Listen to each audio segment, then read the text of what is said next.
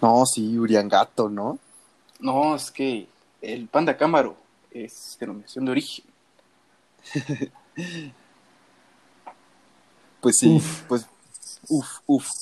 Buenas, buen lunes tengan ustedes. Bienvenidos a Lunes de Vanilla. Así es. Claro. y bueno, y bueno, chavos, hoy, después de un pequeño descanso, eh, afortunadamente nos volvemos a reunir, como siempre. Y aquí, este, como, bueno, como, en- como saben, está Amilcar Hola, buenas. y también eh, Fora. ¿Qué onda? ¿Cómo está? Y bueno, chavos, este, hoy tenemos un buen tema. Hoy va a ser esto un tema, yo creo que un tanto filosófico, eh, político, pero pues, este, obviamente hasta cagado, ¿no? Yo creo que en algún momento. ¿Qué piensa Milcar? Sí, Geras, me, me llama mucho la atención que hayas dicho filosófico, porque a veces uno pensaría que son como contrapartes, porque va a ser, ya, ya para no hacerla tanta de emociones, la retórica, ¿no? Ahora, sí, Eh, sí, sí. Entonces va a estar interesante esta parte filosófica, porque para muchos es como la contraparte de cómo va a ser algo filosófico, que no mames, que es como crees, ¿no? Pero vamos a hablar de que sí tiene una filosofía, porque tiene como una esencia, tiene diferentes eh, problemas epistemológicos, y pues vamos, va, va- va a estar interesante, va a estar interesante. Perfecto. Va, a- va a estar, va a estar sabroso, ¿no? Como, como siempre, ¿no? Es- Esto, estos podcasts. Sí, suena Claro que sí. muy, muy potable. Pero antes, Demasiado potable. antes, chavos, este, bueno, un- una pequeña pregunta, eh, al menos para ir, ir, a, ir, este, ir facilitando el diálogo. ¿Cómo están? ¿Cómo se encuentran hoy? Eh, Al 100, al 100. ¿Y tú? Eh, muy, muy felices, un, un poco sacado de onda, pero muy feliz. ¿Y tú? Pues, yo me encuentro bien, tranquilo, ¿no? De que, sobre todo la certeza, ¿no? Sobre el futuro, es como de que, pues ya, este, a ver qué, qué ocurre, ¿no? O sea, tal vez el coronavirus nos, nos, este, nos, nos deja muchas dudas sobre cuándo se va a restablecer este pedo, pero pues, mm, a veces es bueno estar seguro de vez en cuando. ¿Y tú, Amilcar? Mm, no, yo estoy, pero emocionado al 100, o sea, muchísimo. Y les cuento por qué, o sea, les platico. Y es que, bueno, mi- de mis videojuegos favoritos. The Last of Us. The Last of Claro. Us, claro que sí, es- hoy sale el nuevo, la segunda parte de un juego. Oh, claro que sí. No. Es, ya lo encargué por Amazon, estoy, pero no voy a dormir hoy, o sea, voy a estar viendo videos que no sé, no sé, estoy muy emocionado, pero sí, así estoy ahorita, la verdad. Perro, yo, Ah, yo perro. También, yo también ya vi, ya vi cómo va, cómo va este, este pedo de The Last of Us y se ve muy, muy padre. No te voy a mentir, no, no puedo esperar, Laura, eh, en que, en que, en que salga. Es- no, chavos, ustedes que tienen Play, No entendí, no, no sé si eso tenía doble sentido o algo. este, creo que sí. ¿Qué es albur? Laura, La- que la- salga, Ah, la Laura hora que- que, ay. Pero bueno, chavos, no es- lo sé. ustedes que tienen Play, pues ustedes sí pueden tener ese tipo de hora, pero no uno, uno este, que tiene PC, pues ni pedo, ¿no? Bueno. Pues bueno, No, pero sí, para quien no, nada más aquí como un par de tesis, que no haya jugado, pues The Last of Us es uno de los mejores. Para mí o para muchos es el mejor juego de toda la historia y acaba de salir la segunda parte, que es, eh, tiene una controversia bien chida, porque en Metacritic, los, aquí los analistas chidos, ¿no? De los videojuegos les ponen un 10, les ponen 9.5, pero la audiencia le pone 4, 5 de calificación. Sí. Verga. Pero eso Fíjate, da para- no había checado eso. Al parecer es por la inclusión forzada que luego se Sí, hace.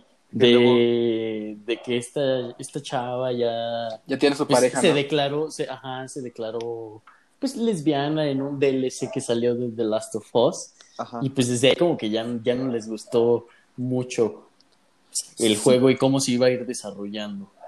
La verdad no lo he jugado. Supongo, yo quiero pensar que van a salir como más cosas forzadas, pero pues no, no sé. A mí me gustó mucho ese detalle, pues cada quien, ¿no? Pues Sí. sí, es independiente. Es como muy, ajá, es como muy aparte.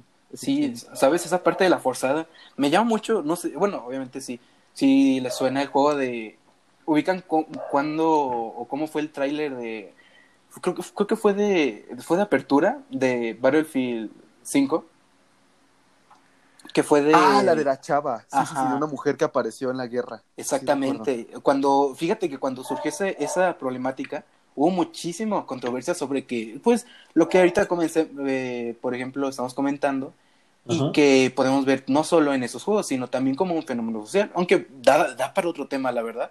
Pero bueno, resumo un poco, y es de que cuando esta desarrolladora, este, este DICE, eh, comenzó con este juego, digamos que sí recibió muchas críticas, ¿no? Pero, por ejemplo, en otros juegos podemos ver de que, pues, la inclusión femenina se acepta, ¿no? Así de manera muy normal. Pero el problema es de que esto no solo afectó a, la imagen que se tiene del juego, sino también la jugabilidad del mismo. Y lo peor es de que, y espero que este error no lo cometa de las of Us, es de que sus desarrolladores, al verse tan criticados por la comunidad, este, al- y al pronunciarse al respecto sobre por qué había sido tan forzada esta inclusión, acabó diciendo, a mí me da igual, si ustedes compran el juego, ¿no? Eh, va a estar esa figura ahí. Imagínense. Uf, pues sí, es, sí es un tema muy, muy serio, ¿no? Exactamente. Sí, Es Es complicado. muy, co- ajá, es demasiado Sí, complicado. porque por una parte está chido y por otra parte no está chido que cambie la jugabilidad jugar o no con una mujer. Por ejemplo, en The Last of Us, el primero estaba padrísimo, que al ser Ellie, eh, pues eras más ágil, más padre, pero pues luego estaban de que cómo vas a ser más ágil, cómo va a resistir menos y, ¿saben? Es como, no sé, una controversia medio sin sentido. Sí, pero pues no hay que entender que a nadie vas a tener satisfecho. no, Totalmente. Exactamente. Pero, pero bueno, estas controversias, pues sobre todo son interesantes porque nos hacen preguntarnos sobre, pues, qué, qué realmente debería que ser lo verdadero, ¿no? O que realmente influye mucho que un aspecto político, un aspecto social, influya en, no sé, por ejemplo, las artísticas, en este caso como son los videojuegos, bueno, al menos como se considera modernamente, pero, y esto tiene muchísimo que, que ver con el tema de la retórica, porque Mm, No sé, Amilcar, ¿tú cómo podrías decir que la podríamos definir? En la retórica, muy bien. Eh, hay muchas definiciones. Hay una, para mí, es como el arte de la elocuencia, el arte de persuadir o el arte de argumentar. Parecen sinónimos, ¿no? Pero no. Vamos a ver que para mí no son sinónimos. Eh, yo me quedaría con que la retórica es el arte de hablar con elocuencia. Lo voy a explicar por qué. Eh, yo lo definiría así. Y bueno, muchos van a pensar que la retórica es como algo muy, o una de dos, o bien idiota, como bien de que todos podemos hacerlo, o como muy específico directamente para los políticos que solamente lo practican. Y es como parte de ambas, porque la retórica es un supraconcepto. Un supraconcepto es como un concepto de la cual tienen diferentes ramificaciones, diferentes eh, subconceptos, pues sí. Entonces, eh, nosotros hacemos retórica, o sea, desde el momento en el que The Last of Us nos quiere vender ese juego, desde el momento en que nosotros queremos a ustedes invitarlos al podcast, desde que nosotros le pedimos permiso a nuestros papás para hacer determinadas cosas, no sé Claro. qué, ya cada sí, quien, sí, sí. pues ya usamos, hacemos uso de las retóricas. Entonces, a veces parece que no se mezcla con, por ejemplo, trabajos de investigación. Pasa mucho, no me dejarán mentir, que por ejemplo en la facultad de Derecho, los estudiantes que estudian Derecho, leyes, dicen, no, yo me voy a investigar, ah, me voy a enfocar en la investigación. O los que estudian ingenierías, no, yo solamente hacer mi- mis cálculos y no voy a hablar ni nada, porque soy malo en eso. No, incluso se tiene que usar la retórica para defender una tesis, se tiene que usar la retórica para ser contratado. Esta retórica existe en un mundo cotidiano del día a día, realmente. Y incluso, eh, ahorita vamos a hablar como diferentes corrientes, diferentes autores. Este, pues también se usa también para, pues para el ligue, la guía del ligue. Claro. Sí, sí, sí. Pues Cómo sí, la retórica es de ahí parte, ¿no? La guía del ligue del Wherever Tomorrow. Y así se desarrolla. así como Hay, hay un buen estudio introductorio acerca de ese, de ese libro. así de- el, del el escorpión. sí. Sí, la versión de Gredos de, la- del Wherever Tomorrow es increíble. Tiene una, tiene una introducción que comienza desde el piripitifláutica hasta... Hasta el, ¡ey, qué pedo, cachorros! Claro. ¿Cómo ligar en una frase? No, hombre. No, no, pero obviamente quien está escuchando, pues obviamente es. O sea, sobra decir que es sarcasmo, ¿no? O sea, obviamente. Pero bueno. Pero está- estamos usando, estamos usando retórica, ¿no? Para que eh, se adentren a los demás episodios de Lunes de Vanilla. Claro, claro. Y de hecho, esa retórica como de sarcasmo, de sarcástica, es como para un público muy, muy especial, que no solamente se deja ir con lo banal, con lo que se dice, sino que encuentra como la ironía dentro de las frases. Entonces, para persuadir, ahorita vamos a hablar como de diferentes públicos para persuadir, pero incluso e- ese público que es que, que busque ese humor sarcástico es como muy, muy difícil. No sé si a ustedes les pasa, pero obviamente no es lo mismo hacer un show de comedia, de los stand-ups, stand-uperos más perrones aquí, que un show para niños. Sí. Sí. Eh, porque uno necesita un humor más complejo a simplemente convencer a unos niños que tal vez no entienden muy bien eh, qué es el sarcasmo, o, si, o qué es el doble sentido, o qué son los juegos de palabras, porque van en pleno aprendizaje. ¿Me explico? Que ahora sí está difícil, vaya. Sí. Sí, pues la hora, la hora en que les dije eso, ¿verdad? Sí, sobre todo. Aunque bueno, un pequeño. Lo entendió muy bien. Pero bueno, chavos. Eh, este, un pequeño dato importante para ir delucidando sobre por qué, pues, sí es importante, sobre todo, adecuar y este, los, adecuarnos a los contextos y, sobre todo, ser asertivos. Me lleva, sobre todo, un dato, bueno, era una investigación de que ustedes sabían de que se puede determinar cuál es nuestra capacidad de, de inteligencia interpersonal eh, poniendo a una persona, obviamente adulta, en un cuarto con niños y sabiendo cómo se relaciona con los mismos. Porque sobre todo es un, es un contexto en el que esta- es, un, es como un, es un mundo en el que nosotros no estamos nada familiarizados. Lo estuvimos, pero ya no lo estamos. Y pues, no sé, o sea, imagínense, ¿ustedes qué hablarían con, con niños? O sea, para persuadirlos de, de hacer algo, ¿de qué hablarían con ellos? No sé, yo creo que de TikTok, ¿sí? No, chance sí, no. Es, es que está que- difícil. Eh, Es que sí, está- Pues de lo que les gusta ver. O sea, de ahí, de ahí parte siempre una conversación. ¿Qué te gusta? Además, los niños muchas veces son como muy abiertos. Eh, lo- los padres ah, se aprovechan de eso. Eh, y, y pues sí, o sea, tienes que preguntarle a un niño qué le gusta. Eh, qué ven en, en su celular. Pues antes, pues era qué ves en la tele. Pero pues ahora el mundo del internet es, es muy amplio y yo creo que todos los niños conocen TikTok. Y pues partir de ahí y también de, de los juegos, los niños tienen una imaginación. Yo ya no, yo ya no pienso como un niño, yo antes podría, me inventaba juegos de la nada y ahora pues me cuesta demasiado trabajo incluso crear un juego en el que yo me entretenga. Pero yo creo que de ahí, de ahí partes, ¿no? ¿Qué le gusta? Y sobre todo jugar con los niños. Eh, esa es una, bueno, a mí ha funcionado, ¿no? Yo, yo he convivido con, con ciertos niños y es lo que me ha funcionado, Jedas. Ujú. Yo te hablo de la experiencia.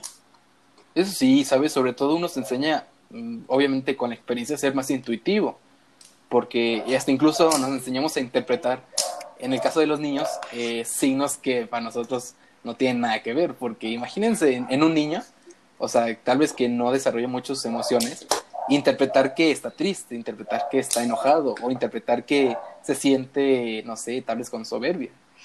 Sí. Es, es que es muy difícil, pero a- aventándose al agua se aprende a nadar. Simplemente Sí. se tiene que convivir con los niños, yo pienso que es la única manera, convivir con ellos. Así es. Sí, sí, sí. Sí, entonces aquí vemos que hay diferente audiencia y tene- tenemos que como, eh, digo audiencia puede ser un público, incluso puede ser la retórica también para una persona, en el trato interpersonal también se usa, ¿no? Eh, por ejemplo, la guía del ligue, ya, ya puse ese. O los, sí. los debates políticos, ¿sabes? O las entrevistas a, a políticos son como un, un muy buen ejemplo. Sí, y es que vamos a ver que realmente la palabra es un arma muy, muy, muy poderosa. Porque pónganse a pensar, o sea, por más que tengan el arma más potente, así una, una bomba nuclear o un helicóptero Apache con doble núcleo, triple turbina, güey. O sea, aunque tengas eso, si no existe la palabra para, para, para maniobrar, para dar acción, para entender, no sirve de nada. O sea, al final de cuentas existe esta palabra, esta voluntad de las personas para hacer funcionar dichas armas. Y esta, y lo importante y lo, y aquí va como lo, lo como lo, lo ambivalente que puede ser la retórica, porque por una parte sirve para cosas muy buenas, vaya, puedes inspirar a las personas, puedes decirle a un amigo que no se sienta mal, puedes, o sea, muchas cosas, ¿no? Puedes ligar, ya. pero por otra parte también puedes, pues, crear un mensaje de odio. Puedes decirle a alguien y convencer de que use ese, ese, e, e, ese Apache, ¿no? Ese helicóptero Apache. Entonces puedes este, formar muy buenos políticos, también una muy buena ciudadanía, o al contrario, puede ser el peor político, pero con la mejor retórica. Es por eso que la retórica se ha visto como algo muy malo, se ha visto como un enemigo de que los políticos saben hablar muy bien y no cumplen. Bueno, aquí yo me pongo a pensar, entonces, ¿qué es mejor? Que ni sepa hablar y además sea un pendejo. Bueno, perdón por la palabra, pero sí, o sea, y, pasa, pasa realmente, ¿no? Entonces, realmente la retórica también es un, un muy buen arma. Pero bueno, dicho esto de la retórica en los presidentes o en los funcionarios públicos, bueno, se puede aquí o para otro podcast, ¿no? Ajá. Pero bueno, ¿de dónde, ¿de dónde viene esta, la retórica, no? Bueno, la retórica viene de la antigua Grecia, el Ágora, y más que nada tuvo como un auge muy importante en el siglo de Pericles. También, bueno, aquí vamos a entrar como en la controversia, una controversia que necesito saber su opinión, yo tengo una postura, pero a ver, si Sócrates, ustedes lo buscan, o sea, si buscan así fundadores de la retórica en Internet, incluso les va a salir Sócrates. Claro. Y unos van a quedar como, ¿qué pedo? O sea, ¿por qué? ¿Por qué? Si precisamente esta retórica es la que se usaba en los sofistas. Para, para contextualizar, los sofistas son aquellas personas que creían que la verdad era subjetiva, que todo es relativo, que, que pagaban por sus enseñanzas, bla, bla, bla. En cambio está Sócrates, que decía que no, que él únicamente estaba, daba este amor por el conocimiento, que la, existían verdades absolutas. ¿Me explico? Y es como ambivalente, porque por una parte, si se fijan, Sócrates también usa de la retórica para convencer de que no existe tal ideas relativas. Y esto lo explico mejor. Eh, la apología de Sócrates. La apología de Sócrates, él mismo dice, Sócrates, eh, bueno, dicho por Platón, que él lo intenta convencer, no va a usar palabras muy potentes, no va a decir aquí la gran maravilla de palabras, sino que se debe fijar en el mensaje, en lo cierto, en lo lógico, ¿no? Pero, pero lo ves y es una obra cuasi perfecta, o sea, tú ves los, los, versos, los párrafos que aparecen ahí y dices, o sea, me está convenciendo al final de cuentas, ¿me explico? Sí, sí. Entonces, usó la retórica para no usar esa, esa susodicha retórica. Es, es como una paradoja muy, muy extraña, para algunas personas dicen, no, pues es que no usó la retórica, decía la verdad. Y entonces decían, no, es que para decir la verdad usó la retórica. Es como un poco complejo, no sé qué opinen. Eh, ahí hay un tema interesante que incluso podría dar para, para otro, otro episodio, ¿no? Y es, creo que tú también lo has escuchado, Geras, de que Sócrates es el mayor sofista. Así es, sí, sí, sí. Y, y, yo pienso que es cierto, o sea, el señor tiene, además de que tiene una formación sofista, eh, usa la retórica y la sabe usar muy bien. Exactamente. Y siempre logra subjetivizar la verdad. Y aunque es, muy recatado, nunca lo, lo, hace notar, pero yo pienso que es así, Amilcar. Yo pienso que Sócrates, o sea, es otra categoría de sofista. No sé, ¿tú qué piensas, Geras? Este, sabes, me llama la atención unos cuantos puntos de que a mí, bueno, tú, Milker, estuviste como comentando de que, este, de que, o sea, de que Sócrates se dice como el inventor o el fundador de la retórica. Y, sabes, de hecho, si me lo hubieras preguntado un poco antes, yo te hubiera dicho que Aristóteles, porque creo que es el, el primero de la antigüedad que tiene un libro que se llama Retórica. Sí, sí, sí. Pero me llama la atención porque si entonces a Sócrates se le marca como el fundador de la retórica, es como si hubiera una distinción entre el arte de convencer y la retórica, ¿no? Que es como, al menos en el, en el, en el primer caso, que lo podremos identificar con los sofistas y al segundo como a Sócrates, a mí suena más como Aunque bueno, sí, me suena un poco, hasta incluso es como meta-retórico, pues porque a Sócrates se, estaría poniendo a sí mismo como en el pedestal de, no, chavos, es que yo, yo estoy diciendo la verdad, o sea... Sí, pura verdad, bro. Te Ajá. Ajá. Dime, Víctor. No, no, no, creo que le diste, pero en el punto, en el clavo, porque precisamente iba a esas definiciones que habíamos dicho un principio. Si se fijan, ahorita, ahorita iba a hablar un poquito más de Aristóteles, pero efectivamente, siento que Sócrates y lo que hacen los sofistas era más el arte de hablar con elocuencia, el arte de persuadir. En cambio, Aristóteles lo toma de un una forma más sistemática. Y ahí ya sería como este arte de argumentar, porque el argumentar implica una forma, implica una consistencia, implica una lógica. ¿Me explico? Sí. Ok. Ok, entonces le diste justo en el clavo, Gedas. Por una parte, yo siento que Aristóteles se queda un poquito corto porque la lógica podría ser incluso una variante de la propia retórica, aunque podrían ser, si, hiciéramos un diagrama de Venn, obviamente se juntarían en, ciertas, en ciertos puntos, pero efectivamente siento que eh, Aristóteles se va más como una parte formal, una parte más lógica, con los argumentos, cuando no necesariamente. Y ahorita vamos a hablar de falacias bien chidas. Ay, sí. que sirven, las falacias netas son como padrísimas para hacer retórica.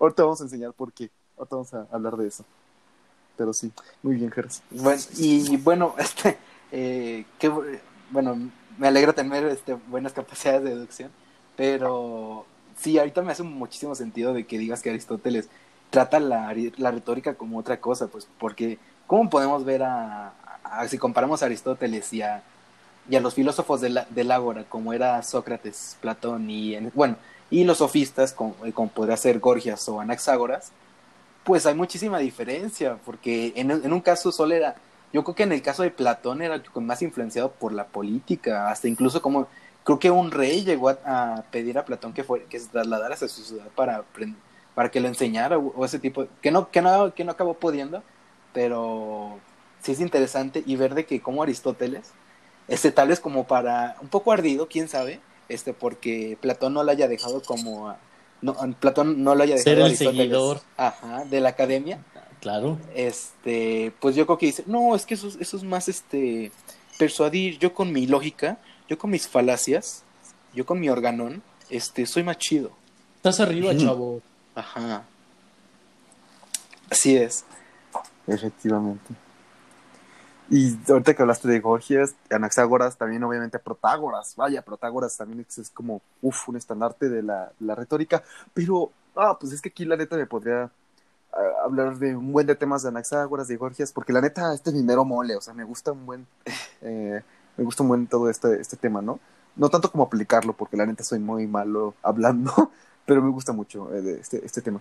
Por ejemplo, Protágoras, algo que destaco así como algo curioso, es que hacía una técnica bien chida, que era sobre un tema, ahí es como esta génesis de lo que ahora es como los debates y todo eso, donde te ponía a ti a debatir como a, favor y luego a ti mismo te ponía en contra. ¿Me explico? Es la, técnica de Protágoras, así se llama, y es para fomentar esta, para evitar la disonancia cognitiva que luego genera debatir sobre algo que dices, no, pero eso yo no, sobre eso no debato, no me pongo en esa postura. No, no, no, Protágoras te lo ponía para que precisamente tuvieras esta capacidad de que te pusieras en cualquier postura. ¿Sale? Sí, es, es, muy interesante, ¿no? Porque te puedes poner en los zapatos del, del otro, ¿no? No, sí. O sea, es, es muy bonito, Geras, por lo mismo. Yo siento, mira, aquí en lo personal a mí me gusta mucho el debate, pero no me gusta mucho la retórica más que para fines estéticos o, o para el arte. Porque por ejemplo, para, una, para un político, la neta sí ve un poquito inmoral usar el uso de la retórica, más no de la argumentación.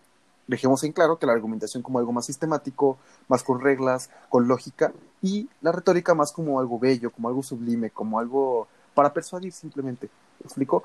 Porque ahorita vamos a hablar como de cosas interesantes. Por ejemplo, frases. Hay frases de personas muy influyentes, de escritores, que dices, se escucha bien bonito, pero las analizas y dices, pero bueno, esta falacia de dónde vino fue aseveración gratuita, ¿no? Como por ejemplo, me voy a adelantar un poquito en eso. Bueno, sí, sí. Porque sí está chido. No, pero voy a adelantar porque sí está padre. Pero por ejemplo, cuando se habla de, de falacias, ¿se acuerdan? Bueno, las falacias pues son estas dicotomías que existen en los argumentos, ¿no?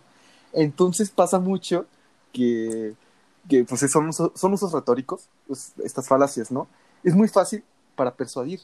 Por ejemplo, si soy un escritor aquí bien chido, o me creo escritor, que es lo que más veces pasa, estas personas que dicen palabrería y media, fingiendo que se escucha chido, pero pues está lleno de, logi de, de, de, pues, de- lagunas ahí, ¿no? Ajá. Por ejemplo, de- decir cosas, por ejemplo, una de generalización sería decir como, todos los hombres son iguales, pero no todas las personas lo somos. Se escucha chido, ¿no?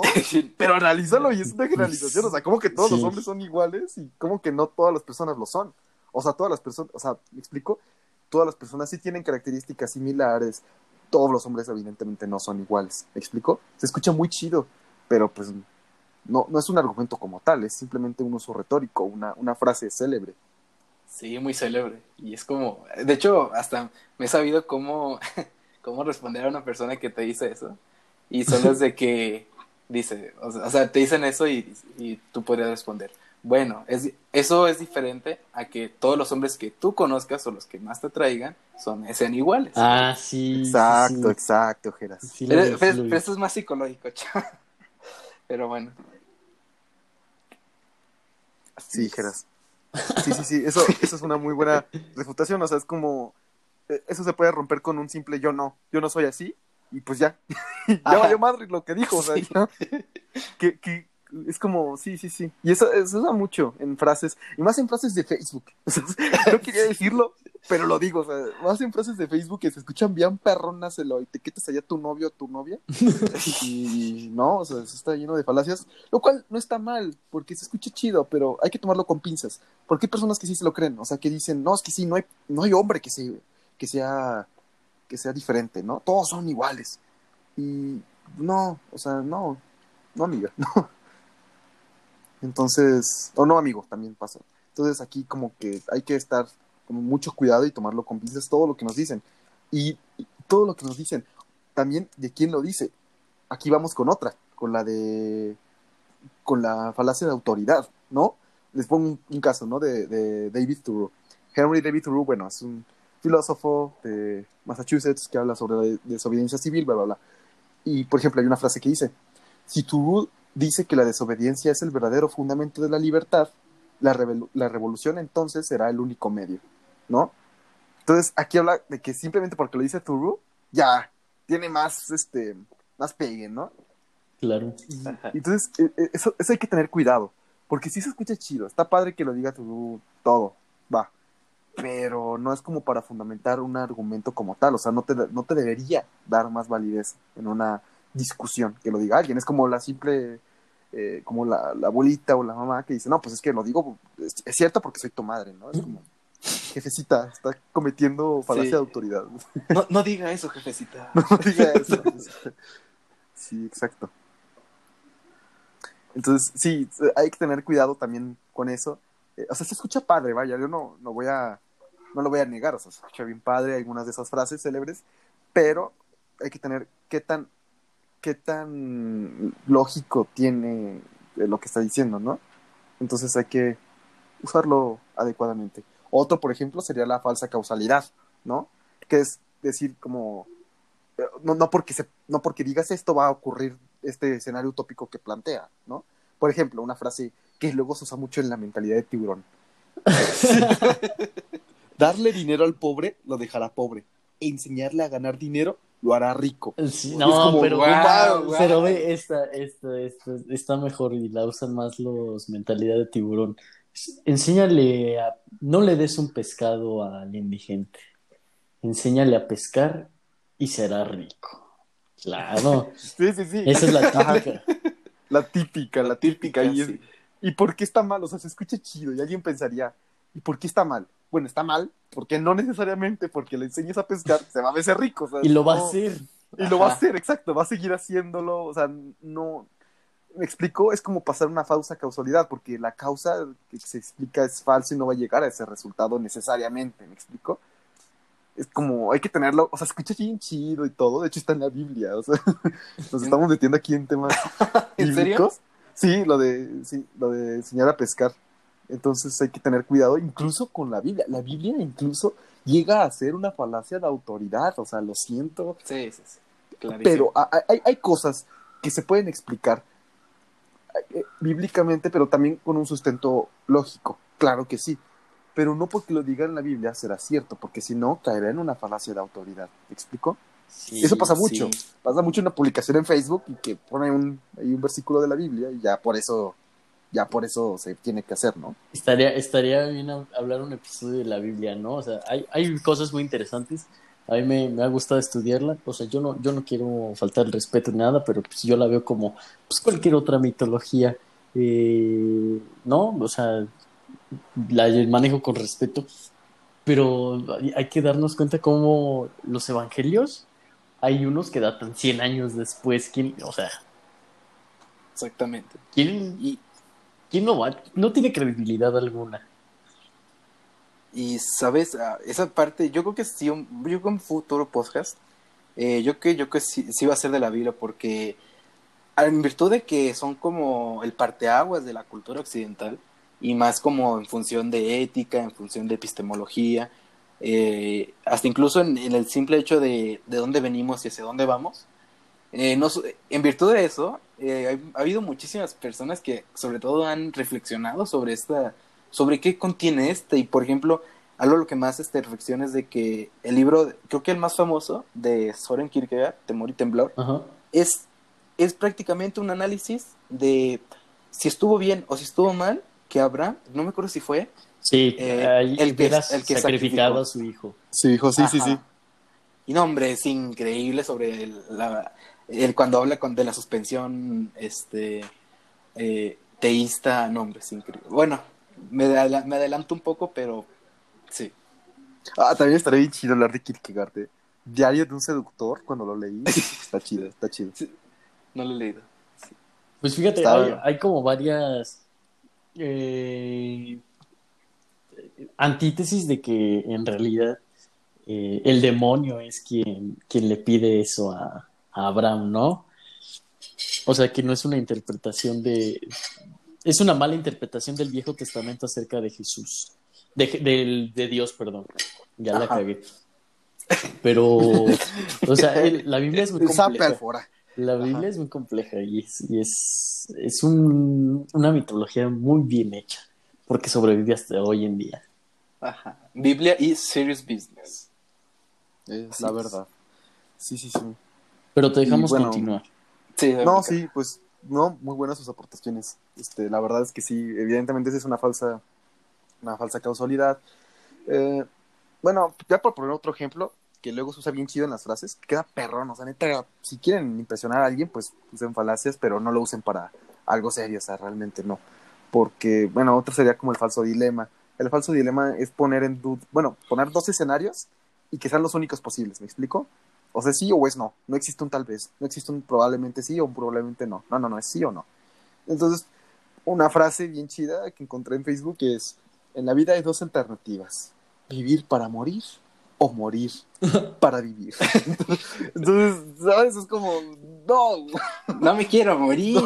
yo, no, yo puedo vivir para otra cosa, no necesariamente para morir, o sea, ¿por Sí. qué viviría para morir, sabes? O sea, por, por- o sea, está chido porque hayan personas que vivan para eso, pero pues, no, no necesariamente. No. Yo- Incluso yo cuando me quiero morir o cuando muero, no necesariamente lo hago para vivir, o sea, no quiero necesariamente trascender, no necesariamente quiero seguir viviendo, o sea, quiero, hay personas, yo conozco personas que dicen, no, es que estaría chido, ¿sabes qué? Ya, que ya acabe, ya tanto sufrimiento, tanto desvergue aquí, pues ya, mejor aquí, es como estar jetón, entonces es como un falso dilema, ¿me explico? Como poner Sí. dos situaciones que se escuchen chidos, o sea, pues, está perrón, pero pues no. Y, y bueno, aquí lo, lo interesante de esto es que la neta de estas frases, aunque luego sí se dicen, la neta yo me las inventé porque es muy sencillo hacer algo así, ¿saben? Es ¿Y sabes qué. Amilcar? Eh, ¿Qué? ahí va un... Todas estas frases, todas estas falacias son un común denominador de algo que se ha puesto muy de moda últimamente, llamado el coaching. Uy, sí. Sí, luego, Ahora, luego, luego Todas las frases que eso. mencionaste, creo que las he escuchado así como en publicidad de Facebook acerca de güeyes que hacen coaching. Sí, sí, totalmente, totalmente. Sí pasa, sí pasa que luego digo, ay, güey, qué, qué, qué mamada, o sea, perdón, pero qué, qué, qué, qué- ay, no, no sé, no sé, no sé, y sí me da cosa porque se escucha chido, o sea, bueno, para la publicidad va, te lo paso, pero ya cuando vas al evento y que te digan puras falacias, pues dices como que pagué para que me mientan, o sea, no, o sea, no, ¿para qué? Sí, sí, sí, eso pasa mucho en el coaching, en, sí, sí, sí. Sí, sí, sí. Y en los sistemas piramidales Ay, que están Dios. prohibidos por el Código Penal. Así que pues, piénsenla dos veces cuando quieran hacer su, su sistema piramidal o ser parte de uno, porque pues, es, es ilegal, chavos. Entonces no puedo ganar eh, 100 dólares por hora por, con dos sencillas Con dos- aplicaciones. me, me temo, me temo que sí, Geras, pero, Ah, chale. pero Ya me iba a salir de la alguien más. Bueno, es que depende, es que yo siento que esto da incluso para otro podcast, porque hay unas partes que digo, o sea, sí, y otras que digo, o sea, no, o sea, Sí, O como sea, todo, no, tiene cosas como buenas, todo, cosas malas. sí. Eh, exacto, eso como todo y esto como cosas buenas y cosas malas, eso es lo que se va a la retórica, precisamente. Hay cosas que incluso la propia sociedad, y esto va como un poquito más filosófico, que es a lo que voy, eh, dicta como algo totalmente malo, totalmente erróneo. De eso no, sobre eso no se va a hablar. Eh, hay tópicos en los que ya no existe alguna discusión. Aquí, quién sabe, aquí yo estoy un poco ambivalente. ¿Por? Porque, porque Sócrates diría que existen verdades, estas verdades absolutas y la propia sociedad las va dictando. Entonces, ¿qué es lo que pasa? Por ejemplo, eh, el, el racismo, por ejemplo. Crean, díganme loco, díganme lo que quieran, pero siento que está ahorita negada, está totalmente vista como algo, pues, obviamente prohibida, porque la propia sociedad lo ha dicho. O sea, si hubiéramos nosotros nacido en esa época, hubiéramos dicho, no, pues qué chido, la esclavitud es como, pues algo normal, ¿saben? Claro. Igual, lo mismo con el feminismo y con todo lo que está sucediendo. Sé que esto puede causar un chico de controversia, pero es que por eso necesito ser como muy open minds, así como muy abierto de mente, para entender que hay cosas que la sociedad incluso nos dicta como que están prohibidas y cosas que están mal, como la propia retórica, como las verdades absolutas. Entonces, aquí es como, es, un tema complicado, porque incluso el, humor, el humor también entra dentro de, esa, de esta parte, el arte, el arte. ¿El arte debería hablar de cosas racistas, sexistas o no? ¿Debería estar limitado o no? Son como... eh, Y, hablo de esto del arte porque la retórica, como hablamos en un momento, en su momento, es un arte. El arte de persuadir, el arte de argumentar como sea, sigue siendo un arte. Entonces a veces se ve limitado, ¿por qué? Por las situaciones por las que se les prohíbe hablar. Por ejemplo, cuando ah, yo quisiera dar un discurso sobre, no sé, mm, sobre el odio a cierto sector social, ya no se puede. ¿Por qué? Porque la sociedad me ha condicionado a no decirlo. Lo cual aquí, pues, obviamente, como dijo Fora, tiene sus lados positivos y sus lados negativos. ¿Me explico? Necesito, que sean como muy abiertos a esto, la verdad. Sí, y ahí van, ahí van varios temas. Muchísimos. Y, Muchísimos, sí. y hay, uno muy importante, o sea, que yo quisiera resaltar. O sea, está muy mal visto y, o sea, la sociedad, quieras o no, sí construye su verdad, porque de, de eso nacemos y porque si no, si no sería absurda, muy absurda la existencia, creo yo. Eh, se debe de crear un sistema a menos que exista otro sistema superior al que tenemos actualmente que, que lleve una mejor convivencia. Pero ese tipo de mensajes que el racismo en otras épocas esté bien y sea una verdad absoluta, son, son parte de la sociedad. Mí Me recordó mucho esto que topaste, Amilcar, con también la retórica en, en ciertas frases como prohibido prohibir o no hay verdad absoluta, que pues, no sé, son, son contradicciones de, del, del mismo sistema. O sea, son como la contracultura. eh, es que esto da para un tema nuevo, ¿sabes? Sí, sí, Sí, sí, cañón, totalmente, cañón, totalmente. Es que lo, Sí. lo quiero expresar, pero me voy muy lejos. Mejor aquí te la dejo y hablamos de, de la libertad de expresión y las inconsistencias en, en las ideologías. Pero bueno, solo quería topar eso de varias falacias que ha hecho la sociedad consigo misma. Sí, sabe, bueno, al menos yo aportando al menos mi granito de arena, eh, esa parte sobre de que, incluso lo podemos ver en la modernidad, de que cómo se llega a hablar mucho de, no, que la realidad es una construcción social. No, hombre, eso lo llegué a escuchar un montón de veces. Casi me, me dan, casi me dan patatus que me dicen eso. Pero, ¿saben? Sin embargo, yo creo que el problema de la retórica, eh, yo siento que ha, ha resaltado más últimamente. Y bueno, creo que todos sabemos de que cuál, cuál es la fuente históricamente universal sobre ese miedo que se tiene a equivocarse o al menos al dejarse ir por las, por las palabras bonitas. Y creo que es, es el ejemplo más claro y fue el nazismo eh, previo a la Segunda Guerra Mundial. De que cómo llegaron a cambiar tanto la mentalidad de una población que lo llegaron a, este, hacer eh, desde una guerra hasta crímenes humanos. Y, ¿sabes? Esta parte sí es muy interesante porque, y bueno, aquí traigo un poco a colación de que cómo funcionan nosotros nuestra cotidianidad y de que cómo, nos, cómo se dice de manera eh, socialmente qué es lo bueno y qué es lo malo, me recuerda muchísimo a que, por ejemplo, en esas épocas, creo que un, uno, un filósofo que estaba muy, yo creo que muy de moda, aunque bueno, creo que ahorita ya lo están funando, es este Martin Heidegger. Sí. Este chavo, este chavo es, este, es una maravilla, ¿sabes? O sea, en cuanto a su teoría del ser y tiempo. Y bueno, para no alargar hasta este punto, lo que más me gustaría resaltar es de que, por ejemplo, si, si con tal de evitar de que seamos persuadidos con fines, con fines negativos, entonces uno podría pensar, bueno, entonces la retórica debe estar, no debe estar supeditada al tiempo que corre, tiene que estar supeditada a la lógica, que podría decir que es universal, que siempre va a ser necesaria, que va a ser independientemente de los tiempos que pase.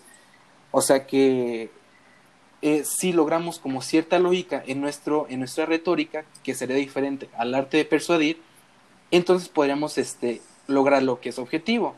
Pero, ¿saben? Esta parte sobre lograr la objetividad, así como, por ejemplo, con Descartes lo vemos de que este, una cosa es, es el cuerpo y otra cosa es la mente, y la objetividad se, eh, se concluye cuando una coincide con la otra. Esta parte, no sé, yo aquí yo no estoy muy de acuerdo, porque realmente no creo que realmente podamos, así como se, se ve de una manera cartesiana, lograr algo muy, muy objetivo. ¿Por qué?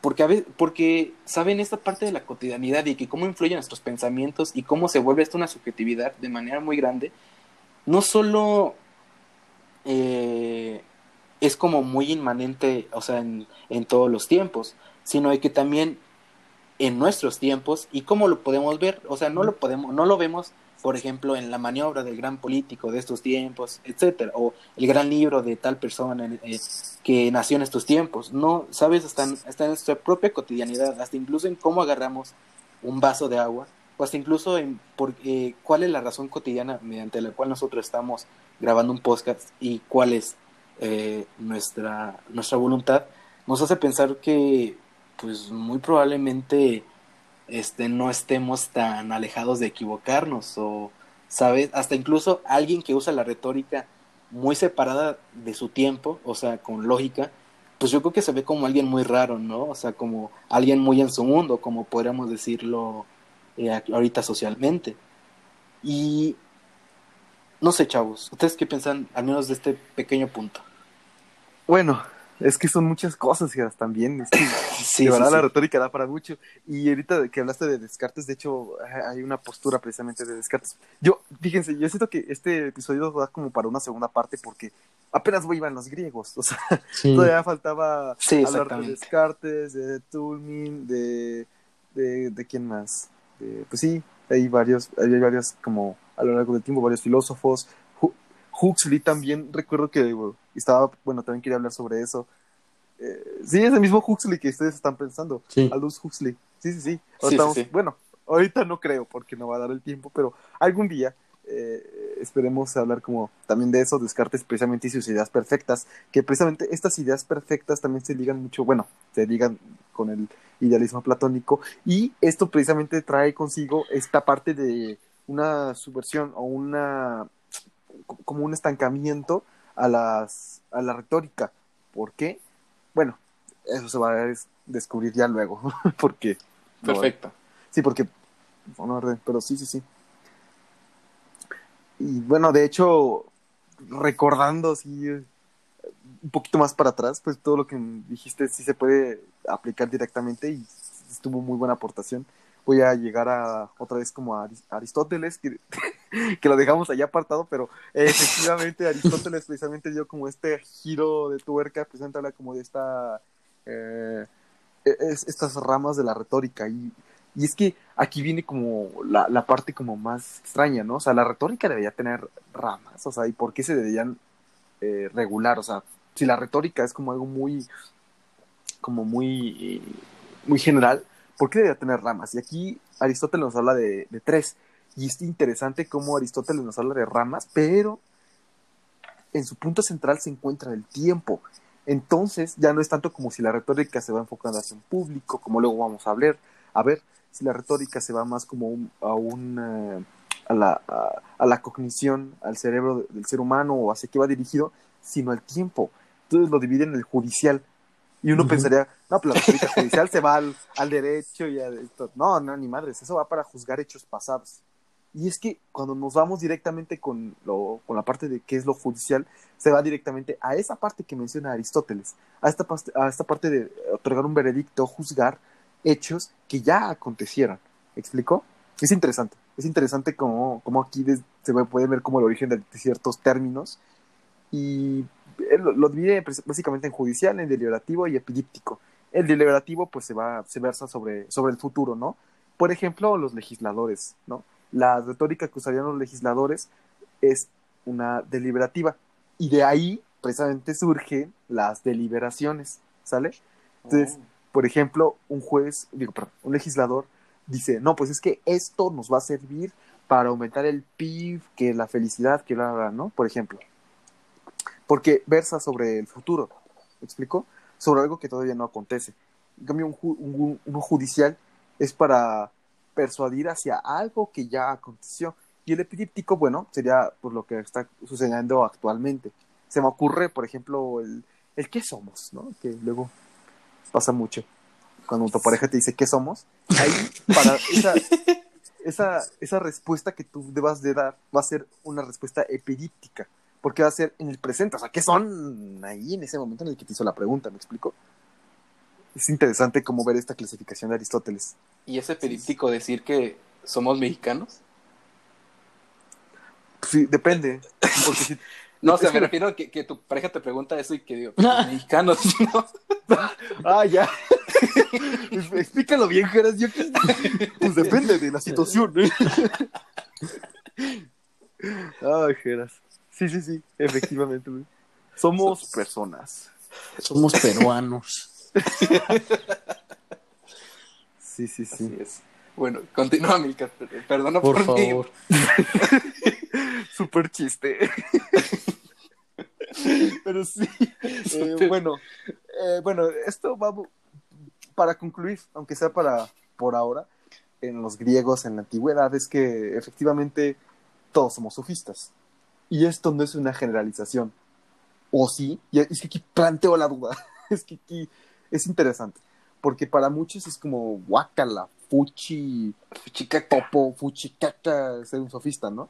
Porque evidentemente, y esto es una, es que no quiero decir verdad absoluta porque, como acabo de decir, esto nos mete más en, nos mete en problemas filosóficos, pero estamos un poco, aunque sea muy influidos en la cultura occidental, en la filosofía occidental. Entonces, desprestigiamos lo místico, lo retórico, desprestigiamos lo que eh, dicen eh, filosofías como la, la, oriental, como podrían ser, no sé, Sun Tzu, Lao Tzu, eh, ¿qué más? Sí, sí, sí. Confucio. Con, Ajá, Confuce. ese, ese chavo. Ese chavo, pues, evidentemente. Y también rechazamos mucho la retórica. ¿Por qué? Porque ganó quien escribió la historia, no fueron los sofistas, fue Platón. Platón escribió la historia.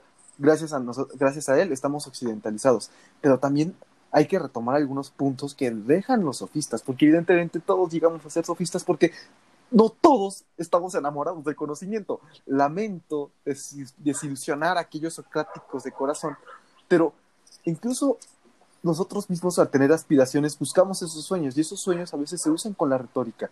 Y la retórica no solamente se va en lo verbal, la retórica incluso trasciende a algo escrito. Se puede persuadir de un modo escrito, se puede persuadir de un modo artístico también. Entonces, aquí es cuando vemos que la retórica toca ciertos puntos y esta persuasión no solamente, eh, no solamente es como la típica del político hablando, no, no, no, la persuasión se ve incluso cuando nosotros queremos dar a conocer, por ejemplo, cuando yo soy un autor de, música, no es, tal vez escribo para mí, chale, o sea, bien, va, eh, chido por ti, pero también, evidentemente, también busca esta aprobación social y no está mal, ese es el problema, que no está mal ahorita se ha, se mitificado, se dice, no, es que solamente busca ganar dinero, solamente busca la aprobación social. Bueno, pues sí, y es que no está mal, y es a lo que voy. Es una conclusión a la que quería llegar. E, e, evidentemente, cada uno de los, de los, de los filósofos, de cada uno de los artistas, en algún punto de su vida debió defender lo que, lo que estaba escribiendo, su arte. Y es precisamente por lo que nosotros también en el momento en el que nos vendemos como personas para que nos contraten, en el momento en el que queremos acceder a cierta universidad y nos hacen una entrevista, en el momento en el que hablamos con una persona y queremos seguir en esa conversación y no simplemente decir que me vale madre, esa es la retórica. La retórica está en todas partes. No. Pues sí, sí es cierto. wow, Amilcar. Sí.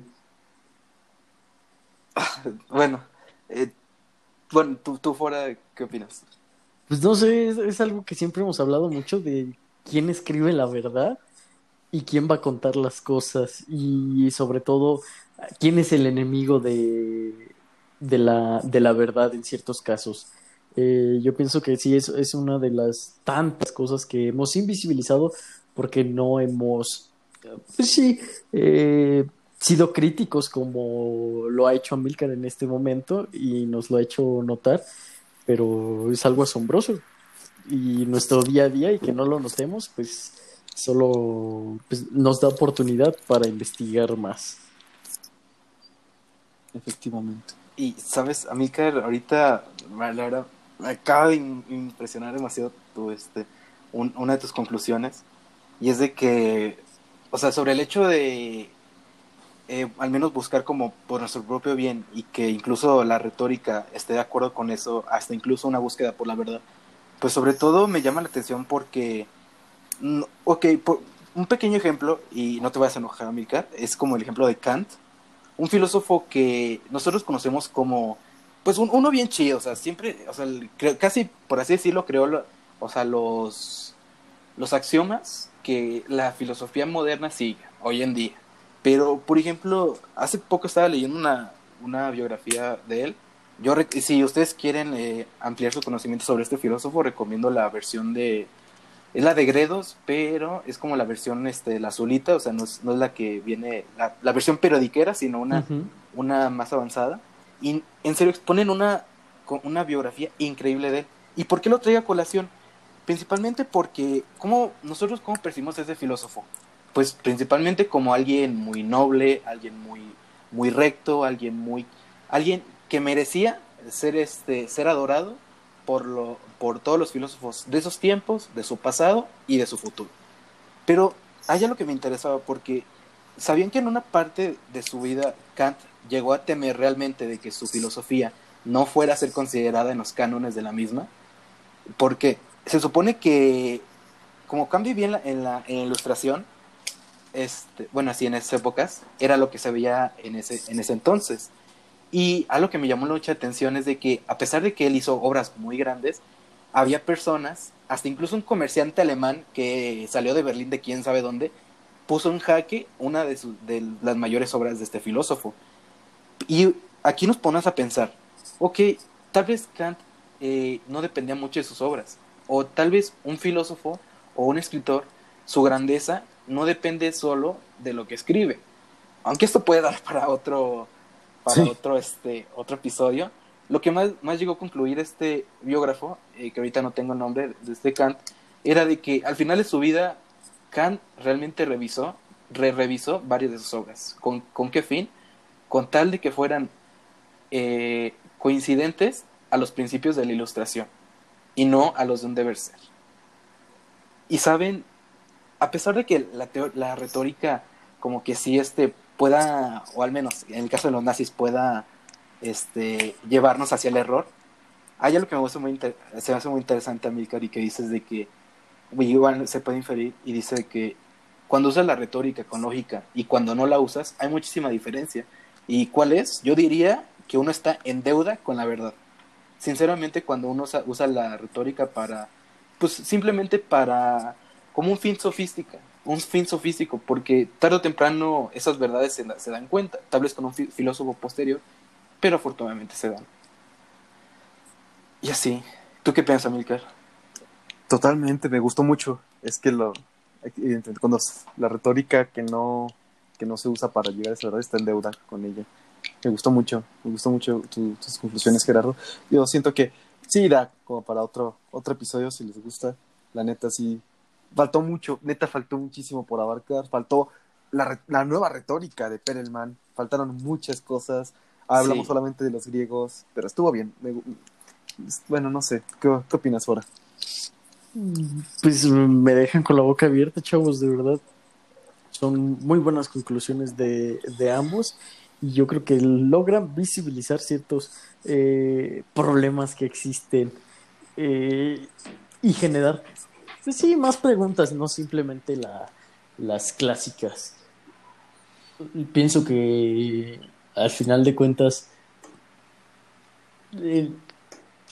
es algo muy complicado el uso, el uso de la retórica y, y se ha manchado demasiado. Yo pienso que se ha satanizado, por así decirlo. Sí, y mucho, totalmente. mucho en México, ¿eh? La política y la retórica están muy de la mano en, este país. No, no sabré decir si en, en, otros de Europa, Asia, pero al menos aquí es, es el pan de cada día.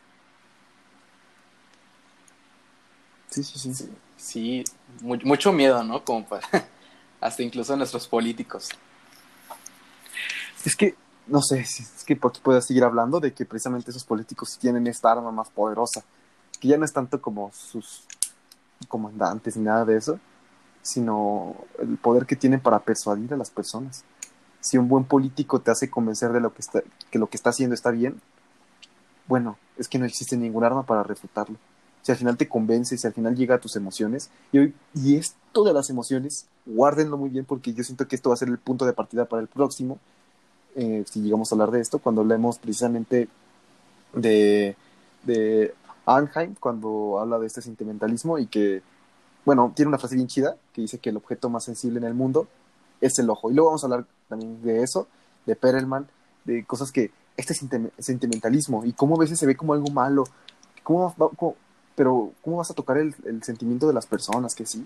Pero es que si tocas eso, y ahorita vamos a hablar, vamos a hablar también de, de la cognición y del sistema nervioso emocional, si llegas directamente a la amígdala principal, que es la que recibe la información de acuerdo a su contenido emocional, y lo lleva al hipocampo, o sea, cuando llegas directamente, cuando, cuando tú dices un argumento con lógica, chido, pero cuando haces que, que el receptor de ese mensaje llore, se emocione, se cautive, es otro nivel.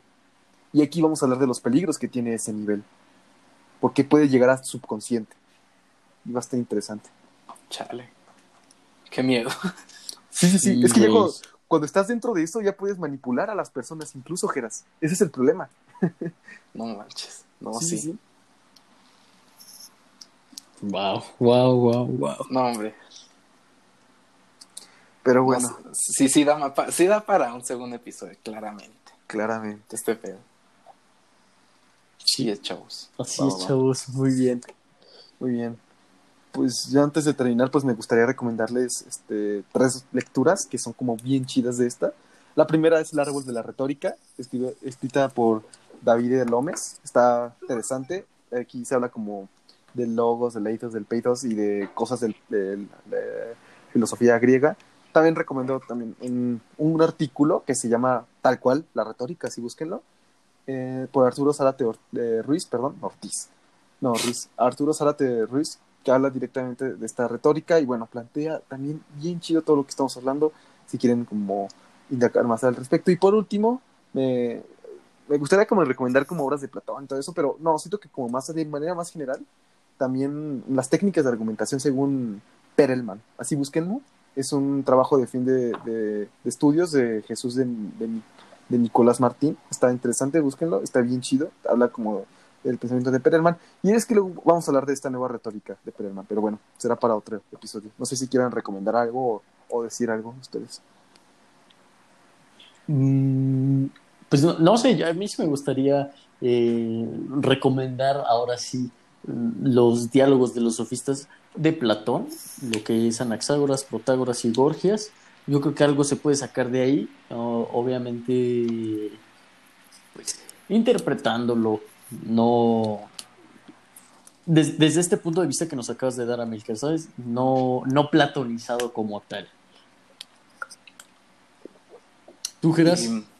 Bueno, eh, de hecho ahorita justo acabo de buscar este eh, lo que el autor de, esa recomendación y la introducción de Kant con la que me referí eh, muy muy muy recomendada hasta siento que si la acabas este la hasta la crítica la razón pura se te hace un- una no sé un, un libro bien cotorro este es de José Luis Villacaña y muy recomendado sobre todo para al menos darse una perspectiva muy diferente de este filósofo. Y con esto concluyo, chavos. Perfecto. Muy bueno, bien, muy pues bien. lamento como dejar como el tema muy abierto, pero será para otra ocasión. Este, muchas gracias. Eh, no sé si quieran agregar algo. Nos vemos en Vanilla. Así es, chavos, nos vemos en Manila. Bye. Bye. Bye. A ver cuándo, a ver cuándo se da la hora de volver a vernos. ¿No? Así de chavos. O el día. Ay, no. Eso GPI. GPI. GPI. Sale. Bye. Soy Bye. Bye.